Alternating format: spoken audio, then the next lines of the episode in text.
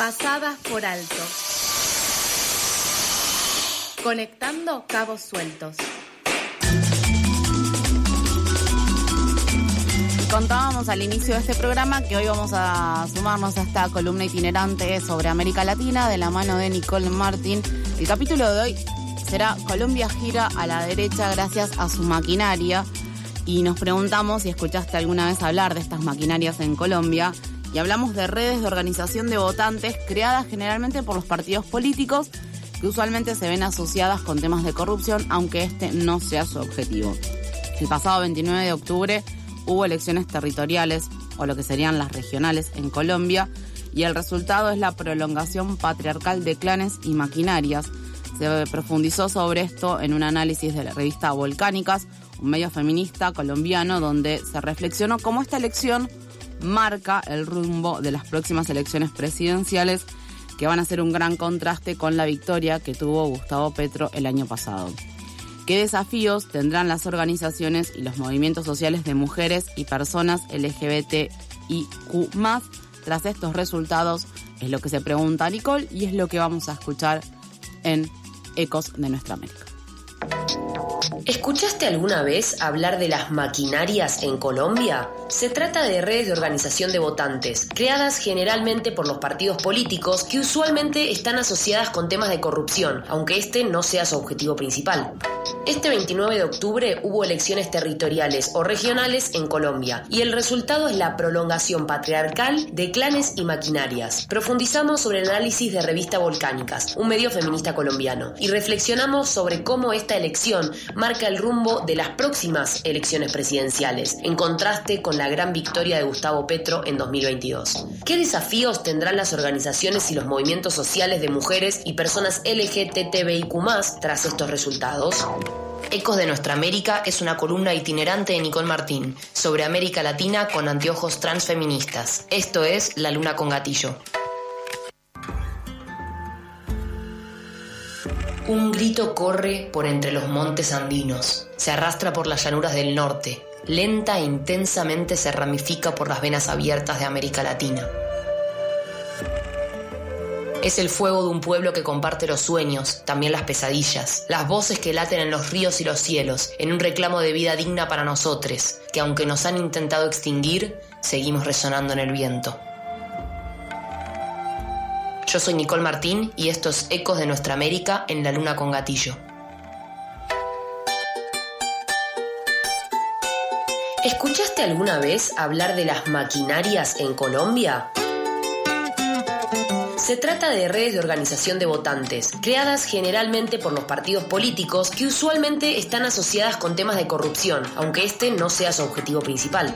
Este 29 de octubre hubo elecciones territoriales o regionales en Colombia y el resultado es la prolongación patriarcal de clanes y maquinarias. Profundizamos sobre el análisis de Revista Volcánicas, un medio feminista colombiano, y reflexionamos sobre cómo esta elección marca el rumbo de las próximas elecciones presidenciales, en contraste con la gran victoria de Gustavo Petro en 2022.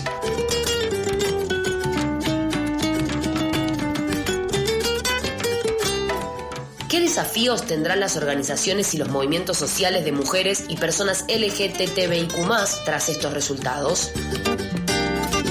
En principio vamos a comprender qué es esto de las maquinarias en Colombia, Centroamérica y el Caribe. En criollo son punteros organizados. Las maquinarias suelen ser utilizadas por los partidos tradicionales como una herramienta para acceder al poder y posteriormente perpetuarse de forma negativa, porque es a través del clientelismo. Por esto mismo, su gestión es debatida frecuentemente a nivel nacional y lo fue especialmente en torno a estas elecciones.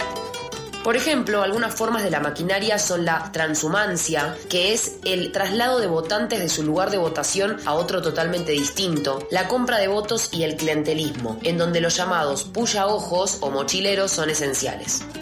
Estos artífices de la compra de votos son generalmente líderes barriales que se encargan de recoger una base de datos con posibles votos que luego ofrecen a los candidatos para que hagan parte de sus maquinarias. Punteros, básicamente. Al menos en Bogotá, Medellín, Cali, Barranquilla y Bucaramanga ganaron las maquinarias. Estas elecciones eran muy importantes, definitivas, califica la revista Volcánicas, para la consolidación del proyecto político del gobierno de Gustavo Petro. Sin embargo, la falta de liderazgo fuertes con perfiles técnicos y políticos que permitieran ganar más terreno dejó en desventaja a los proyectos sociales que eligió el país hace un año. Es decir, faltaban, y ya se veía desde las campañas electorales, opciones para elegir liderazgos que respaldaran esta visión progresista del gobierno de Gustavo Petro, Francia Márquez y la agenda feminista. En cambio, los proyectos que protagonizaron esta jornada electoral son la prolongación patriarcal de los proyectos políticos viejos del país.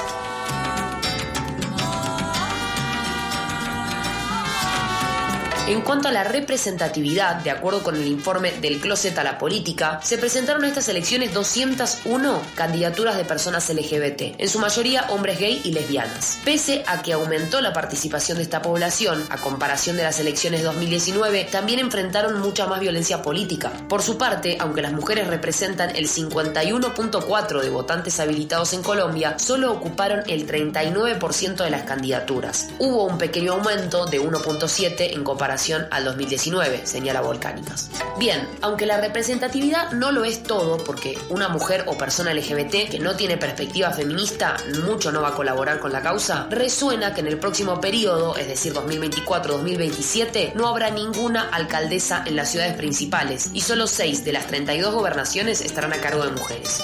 Las únicas que ganaron son todas de partidos conservadores de derecha. Elvia Malenia San Juan en el César, Nubia Carolina Córdoba en el Chocó, Rafaela Cortés en el Meta, son algunos de los ejemplos.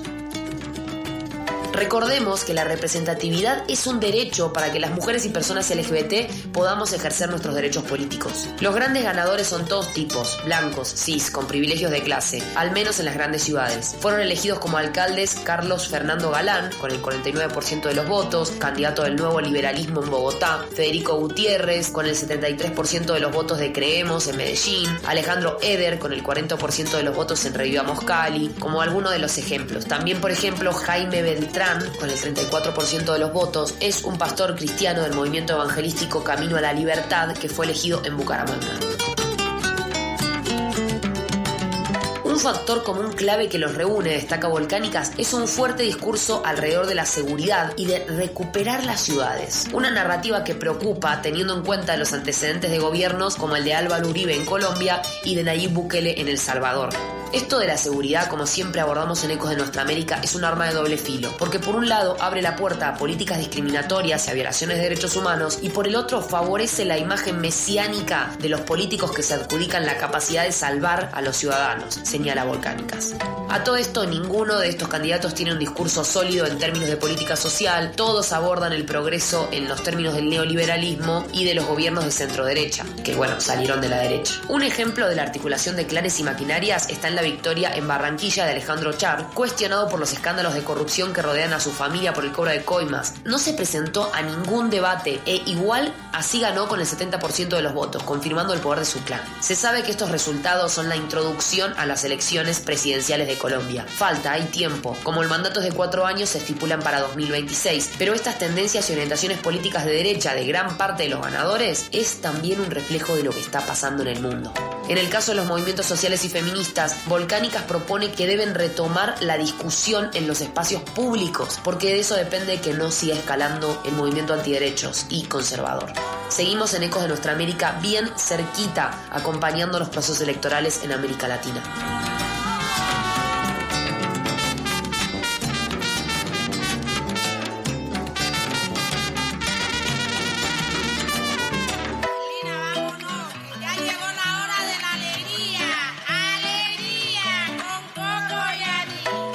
Terminó este viaje. Ecos de Nuestra América es una columna itinerante de Nicole Martín sobre América Latina con anteojos transfeministas. Esto es La Luna con Gatillo. Entra a linktree barra Ecos de Nuestra América y escucha todos los episodios.